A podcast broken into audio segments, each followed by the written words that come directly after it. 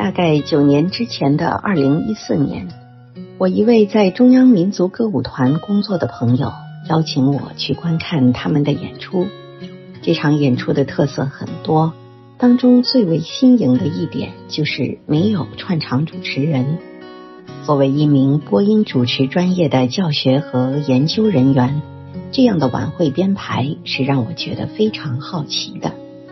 而观看之后发现，整台晚会确实通过各种巧妙的方式进行无缝链接，将所有原本留给主持人的工作，用各种舞台走位和声光电取代。相比之下，传统串场主持人的报幕反倒显得笨拙和拖沓。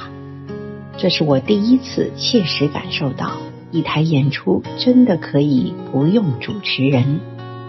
今年北京卫视的元旦跨年晚会，在一众晚会当中别出心裁。整台晚会原本因为疫情限制，没有主持人报幕和串场，现场也没有观众，但节目并未因此失色，还因为导演组的精心编排异常顺畅。而到了春节晚会，虽然已无疫情阻碍，同时现场也坐满观众。但导演组同样延续先前的晚会风格，继续不设串场主持人，节目之间顺序进行，前后呼应。这台晚会好评如潮，并摘得收视第一的桂冠。不能说因为没有串场主持人，所以让晚会收视率高，只能说一台得到观众认可的优秀晚会，的确是可以不需要串场报幕的主持人的。当然，不设主持人也绝非北京卫视首创。其实，无论是湖南台还是浙江台，这些在卫视当中位居收视前列的单位，在节目中将主持人角色进行弱化甚至边缘化，已经行之有年。湖南卫视在我是歌手节目当中启用参赛歌手进行串场主持，而非专业主持人。歌手串场时的舞台失误也成为现场亮点，为节目增色。这就是去主持人化的一次成功尝试。浙江卫视在中国好声音以及其他一系列王牌节目中，都将主持人功能进行精简和弱化，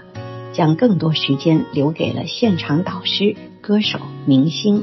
这也是为什么浙江台主持人除去华少当年以口播广告风格另类的方式出圈，其他主持人都鲜有存在感和知名度。将综艺节目当中主持人的功能弱化，对于出品方来说，既符合收视效益，又符合经济利益。首先，将串场的工作优化进节目衔接和编排。或者分配给现场嘉宾，可以有效提升节目效率，还可以省去主持人的费用支出。当然，主持人的费用也未必需要支出，但这里有一个和收视率相关的逻辑：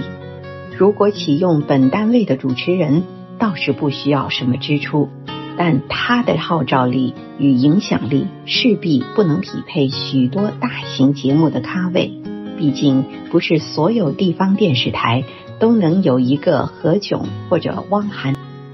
这样的主持人，并不能为收视带来贡献，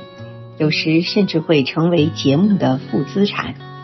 而如果邀请知名人物担纲主持，比如东方卫视喜剧人节目邀请的郭德纲、吴秀波，那这就是一笔实实在在的大额支出。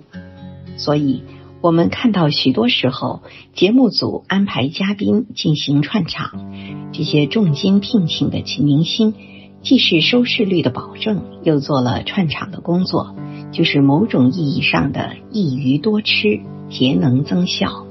主持工作之所以可以被精简和弱化，归根结底还是因为其不可替代性越来越低。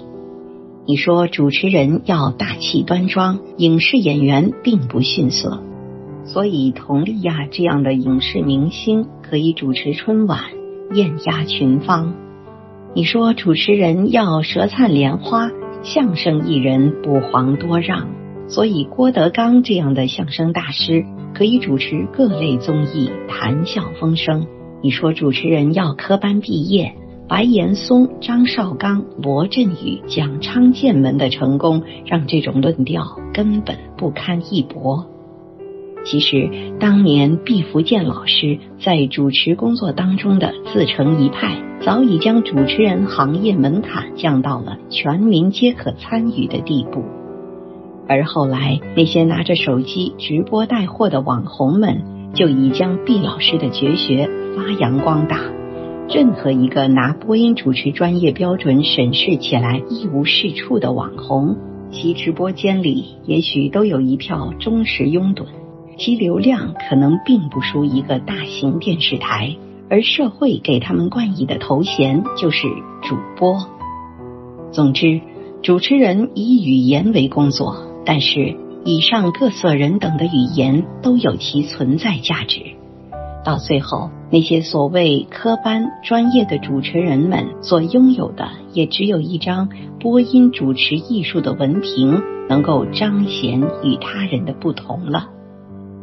在电脑和打印机尚未普及的年代，有一个专门的工作叫做打字员，这是一份在别人看来神秘而高级的工作。因为大多数人并不掌握这样的技能，所以它较高的从业门槛能让他成为一份高薪的工作。而今天，大多数人都掌握了电脑的使用，打字也成为了一项基本技能。所以，打字员的这项工作就成为了历史。同样，在这个人人皆可成为主播的年代，主持人的消亡也就成为了一种趋势。看懂了这个道理，大家也许就能更好读懂我昨天的文章。当我们开始怀念董卿和周涛，如今的播音主持界呈现出一个类似城乡二元结构的鲜明对立。播音主持专业院校在招生时，仍旧根据传统的播音员主持人招聘要求，在声音、形象、气质方面严格考核，招进一批又一批俊男靓女。而到了毕业时分，社会对于主持人的多元化要求，又使得许多同学毕业即失业。将自己人生的制高点永远定格在了十八岁考入专业院校的那一刻。播音主持专业早已呈现出考学热、就业冷的态势。一方面，播音主持专业院校招生教学与社会现实极大脱节，但是这类专业却仍旧在大量招生。数百所播音类本科院校每年都能招入数万名学生，这让全国从中央台到县级台的全部两千五百余家广播电视台，即便每年全员下岗一次，也无力消化这么多毕业生。另一方面，每年毕业的学生以及跃跃欲试的考生，已经形成了一个人数不少的江湖。他们带火了播音主持艺考教学，带火了播音主持类比赛，带火了播音主持类媒体，带火了与播音主持专业相关的种种周边。所以，当看到某某成为某校艺考第一名，某某成为某省台主持人等等消息，你就应该知道是哪些人在贡献点击量了，而他们。也在这个公众与主持人渐行渐远的时代，成为这个行业最后的避风港。